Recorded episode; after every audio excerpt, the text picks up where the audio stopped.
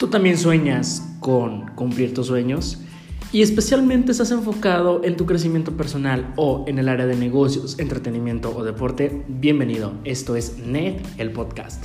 Net, el podcast, es un podcast en el que vas a encontrar dos tipos de contenido. El punto número uno son charlas con emprendedores, artistas y deportistas destacados en su área que te van a platicar la historia real de cómo lo lograron y espero que en algún momento de tu vida cuando escuches este episodio te inspiren a también seguir tus sueños y que veas que como ellos, igual que tú, tenían solo una idea y muchos temores y aún así lo lograron.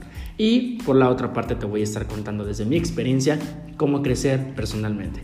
Bienvenido a NET, el podcast, y muy pronto esperamos tenerte en el encuentro anual que realizamos de NET, negocios, entretenimiento y deporte.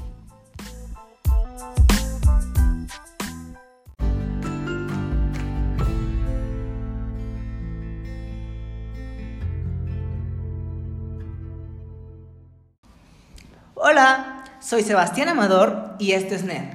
Hoy hablaremos de temas muy controversiales y quédense con nosotros. Les presento a Paco. Presentación inversa, Bastián. Eh, en tres palabras, primero, antes de empezar, ¿cómo te definirías y presentarías? Con tres palabras. Mm, creo que tres palabras son más que suficientes para poderse hacer una perspectiva de una persona. Eh, diría que divertido, seguro y limpio. Ok. Eh, sé que vas a sacar pronto algo muy interesante y de hecho eh, pues habíamos grabado episodio, ¿verdad? Pero ahora va a ser presencial y pues aparte tengo y me gustaría que platiques un poquito cómo surge la idea de este libro que según me acabas de decir sale en finales de agosto. Ok, bueno, no es un libro, es un volumen este, sobre superación personal en el que quiero publicar o quiero hacer literal público y compartir con mis amigos, con las personas que a lo mejor me siguen y, y si se pasa a más, pues súper cool. Es un volumen de 30 días de superación personal en el que diario vas a leer un día este, con un escrito motivacional, con una experiencia que he vivido en toda mi vida a pesar de que apenas tengo 23 años, creo que todos aprendemos de todos, incluso aunque las personas sean más jóvenes que nosotros. Este volumen sale, bueno, quiero, quiero sacarlo, publicarlo el 30 de agosto. Espero estarlo compartiendo con ustedes y que llegue a muchas personas. Perfecto. Y tú, o sea, en ese momento de tu vida, ¿a qué te dedicas? Ah, bueno, ahorita estoy terminando mi carrera, soy licenciado en diseño y mercadotecnia de modas. Y pues yo creo que de aquí a que termine el año me voy a tomar un break de todo lo que es estudios este, y, campo laboral, porque aparte con todo esto del COVID-19 está muy difícil este, buscar un buen empleo y esas cosas. Y me voy a concentrar en mi paz mental para en enero regresar con tanta energía y darlo todo. Perfecto. Y pues bueno, ahorita queríamos también concentrarnos un poquito en, en tres temas que son un poco controversiales, pero pues son como más cotidianos y comunes de lo, de lo que creemos. Y pues creo que también este volumen que vas a sacar va de la mano, entonces por eso me gustó como empezar con esta, pues con esta noticia eh, de próximo lanzamiento. Entonces, eh, si quieres, vámonos por el primero que es bullying. Bullying. Ay, bueno, sí es un, tema bastante, bastante amplio. Creo que es un, el bullying es un tema que vive entre nosotros cotidianamente. No nos damos cuenta que lo estamos viviendo, no nos damos cuenta que nuestros compañeros de trabajo, que nuestros hijos, que nuestros familiares lo están viviendo. Es un tema que pasa por debajo del agua, pero es muy delicado. ¿Cómo crees tú, o bueno, existen definiciones alrededor de bullying? Claro. Eh, tanto médicas, sociales y desde distintas perspectivas, pero desde tu perspectiva, desde tu postura, sin irnos a temas técnicos, ¿para ti qué es el bullying? Bueno, mm, tienes razón, sí tiene obviamente muchas ramas, pero yo siempre he pensado que el bullying cae en, en, en el desorden moral, sentimental o psicológico. Y, y, y, sale o frota cuando una persona tiende a tener estos trastornos, ya sean psicológicos, físicos, este, morales, lo que sea. Pero es por un desorden que, que está mal. Ok, ¿y te ha tocado ver en algún momento de cerca un episodio de este tipo? Bueno, preferiría contarte experiencias mías, ya que no soy psicólogo. Todo lo que les estoy platicando a ustedes es por, por experiencias mías o por cosas y sucesos que me ha tocado presenciar. Cuando era pequeño sufrí de bullying, mucho bullying porque estaba un poco llenito y también por mi orientación sexual.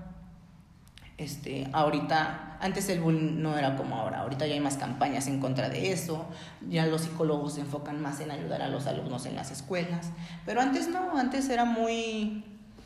sucedía y la gente no sabía que los alumnos vivían eso. Fíjate que, bueno, ahorita hablas de, de las campañas y de la psicología, pero bueno, en mi perspectiva creo, acabas de mencionar algo del desorden. Yo creo que esta parte, o, hablando concretamente de temas de bullying, eh, este desorden sucede tanto en la persona, o sea, tanto el buller como en la víctima, ¿no? O sea, el desorden se causa en ambas partes y creo yo que la ayuda debe de ir enfocada a ambas partes, ¿no? Como para encontrarle una solución de raíz y tratar de solucionar como las secuelas en la otra parte. Claro, claro, porque el agresor siempre es agresor porque está inculcado con lo que está haciendo. O sea, ya sea por educación o por su campo laboral en el, en el que esté o por algún grupo social en el que, al que pertenezca, él aprende y cuando llega a otro lugar pues lo, lo hace. Y pienso que sí.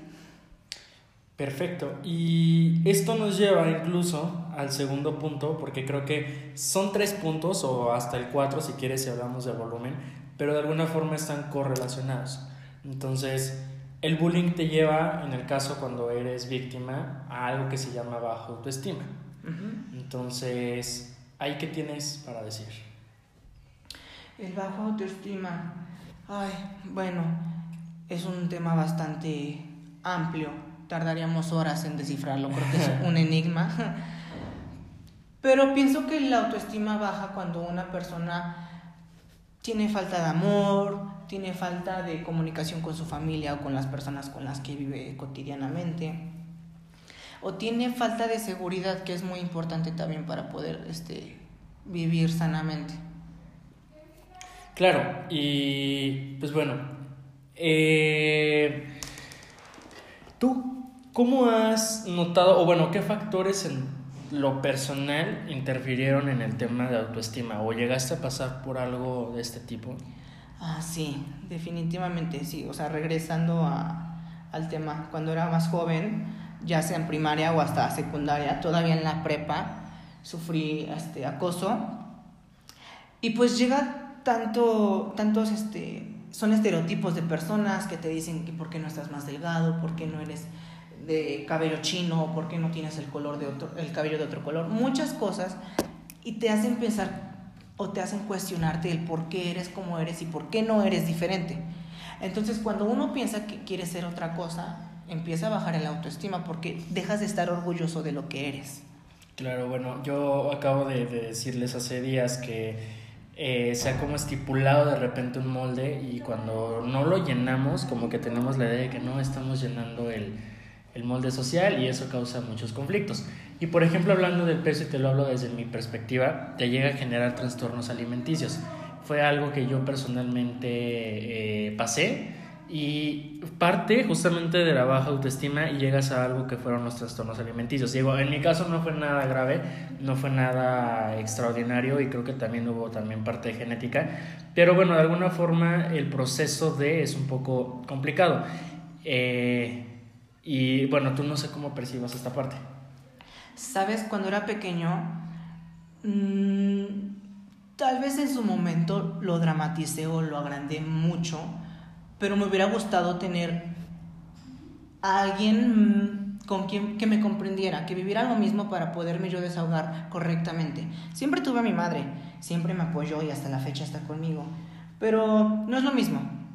Me hubiera gustado que en ese momento existieran las mismas campañas que hay actualmente, los mismos grupos sociales en contra de estos bullings y todas esas cosas, para poderme sentir con más confianza y con más apoyo en ese momento. Claro, claro. Y en tu experiencia, ¿cómo fue todo este proceso? El proceso, bueno, recuerdo que estaba en primaria, era muy llenito.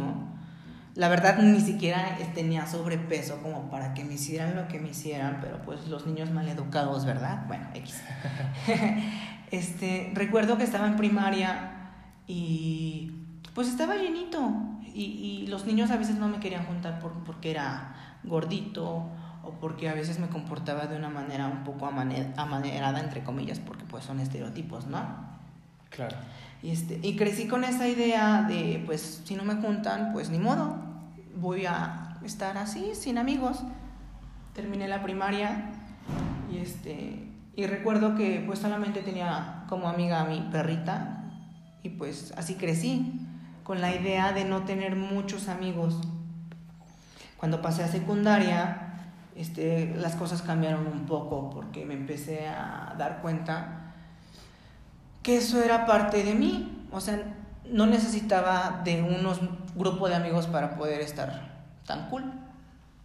Claro, ¿y crees que tengamos avances en cinco años? Los avances ya están, ya, ya hay avances, creo que todos los días hay un avance si se quiere es un tema que sí se está atacando mucho, que sí se está moviendo, que sí se está, se le está buscando mucha solución. Yo ahorita creo que alguien que haga bullying a otra persona es así como de, oh, qué vintage, ¿no? Entonces ya quedó atrás, ya debería quedar atrás totalmente. Y en cinco años espero de verdad que no se tenga que hablar de solucionar una situación como esta. Aunque me da un poco de tristeza que a pesar de que se solucionan otras cosas, brotan más problemas más graves como por ejemplo ahorita lo del COVID y, todas esas cosas, ¿no? ¿Tú crees personalmente que las personas emocionales o muy emocionales tienden a generar inconscientemente ese factor en las otras personas y eso de pie o los demás se sientan como con la libertad de comenzar a generar bullying sobre ellos? Mm, es una pregunta complicada, pero te la podría responder de manera personal. ¿Mm? no, no, no, no de manera general. Me llegó a pasar en la prepa ya cuando estaba mucho mejor, que conocía compañeros que tenían el autoestima muy bajo, eran muy inseguros, muy tímidos. Y, o sea, te lo digo, o sea, no te lo presumo, te lo platico porque las cosas así son. Me juntaba con ellos porque yo sí me acercaba con ellos porque sabía lo que se sentía estar así. Claro. Y realmente su forma de, de ser cambiaba. O sea, su autoestima, su autoestima empezaba a subir porque se sentían acompañados, se sentían queridos, se sentían que tenían a alguien que se preocupaba por ellos. Y se empiezan a crear esa seguridad que, que perdieron en algún momento y frota su luz, frota su, su, su brillo.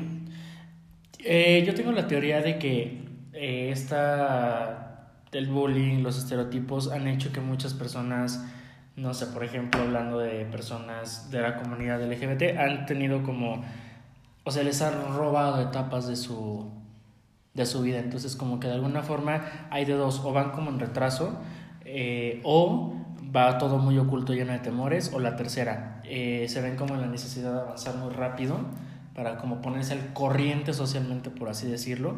Entonces, por ejemplo, no es como que el chavito que estaba, eh, no sé, en el equipo de fútbol y tenía su novia, entonces eh, aprendió cómo llevar sus relaciones, porque a lo mejor a sus 17 eh, años ya iba por su tercer intento de relación, ¿no? Entonces, ya con todo lo que conllevaba.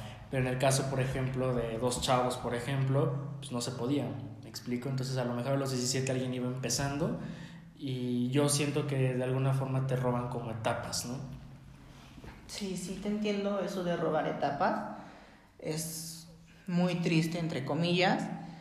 Este, una de las cosas que escribí en el volumen que les quiero compartir, respondiendo tu pregunta que me hiciste, y no nada más por problemas o situaciones este, de, de la comunidad LGTB, sino en general. Yo creo que si estás oprimido por alguna situación y no te arriesgas, no vas a avanzar. ya sea tarde, ya sea temprano, ya sea rápido o lo más lento. Yo te motivo a que lo hagas. O sea, si esa, ese lanzamiento te trae aún más conflictos, ya sabrás cómo resolverlos. Pero si te quedas estancado en donde estás, nunca vas a ver la vida con otra perspectiva. ¿Qué te gustaría lograr en un tiempo después de haber lanzado tu volumen? Mm, lo hago con el fin, sin ningún lucro de fama. Okay. Lo hago con el fin de ayudar a otras personas, de sentirse con esa motivación que van a estar leyendo día a día. Y me gustaría que de repente me llegara algún mensaje o, me llegara alguna, algún comentario de alguna persona externa, oye, este, esta persona leyó tu volumen y se sintió mucho mejor. Sería muy bonito, sentiría muy bonito adentro de mí saber que en realidad estoy ayudando a otras personas, porque eso es lo que quiero lograr, ser la voz de las personas que guardan silencio. Digo, se me hace muy interesante porque de repente como que este tipo de eh, proyectos hacen o dan pie a que muchas personas eh, salgan, ¿no? Se animen y se superen. Entonces, pues se me hace muy interesante que aparte lo estés haciendo desde tu perspectiva y, y de, por, qué, por qué te sale esta idea. O sea, ¿por qué un volumen? ¿Por qué, sí, por, por qué un volumen? Ok, mira, te voy a platicar. Hace dos años, no, menos, hace año y medio, estuve en una, en una de mis etapas muy difíciles en mi, en mi vida y leí un libro que se llama Stay Strong, Sea fuerte en los 365 días del año. Es un libro de superación personal de la autora Demi Lovato. Ok. Y literal, ese libro me ayudó tanto. Claro, no hago de lado a las personas que me brindaron su amor, mis amigos, mi madre y, y las personas que me estiman, ¿verdad? Claro. Pero me ayudó tanto ese libro que no tienes ni una idea de cuánto me inspiró para poder hacer el mío. No, el mío no es un libro, es un volumen, es muy corto. Y todo lo que estoy escribiendo está en mi mente, son por experiencias propias, pero por eso estoy inspirándome para hacer el mío. Porque sé que así como me ayudó esta persona, a mí ayudó a muchas otras personas. Entonces es lo que quiero hacer. Tal vez es como una cadenita. Claro. Ok. Eh, Finales de agosto, sacas el volumen. Agosto, saco el volumen. Entonces, ¿ya tienes idea de cómo piensas sacarlo? ¿Te gustaría ir sumando personas? Eh, ¿Algo general que puedas ir adelantando? Pues mira, es un volumen, como te había comentado, es un volumen de 30 días. Quisiera en diciembre, a finales de este año, sacar un volumen de los 12 meses. Cuando lean el primer volumen van a entender a qué me refiero con los 12 meses. Este, y pues ya lo tengo listo, de verdad, o sea, ya está listo, ya tengo la portada, ya tengo los créditos, ya tengo este, el índice, o sea, literal el, el, volumen ya está terminado, simplemente estoy buscando el día adecuado para, para publicarlo y pues espero este, de mis mismos amigos que lo compartan, no por lo mismo de, de darme como imagen, sino para que lo compartan con personas que tal vez necesiten ese apoyo. Ok, bueno, puedo presumirles que ya vi la portada y, y me gustó, me gustó, me gustó bastante. Eh, me decías que la portada, ¿quién hizo la foto? Ah, bueno, mira, en la porta en, en este volumen trabajamos tres personas, este, en dirección fotográfica tengo a Abril Alonso y también como fotógrafa, porque se hicieron dos photoshops. En uno ella fue directora fotográfica y en otro hizo la fotografía. Tengo también a Raciel L, que fue este, fotógrafo también. Y pues todo el montaje de creatividad y todo lo que se ha escrito el libro viene, viene de mí.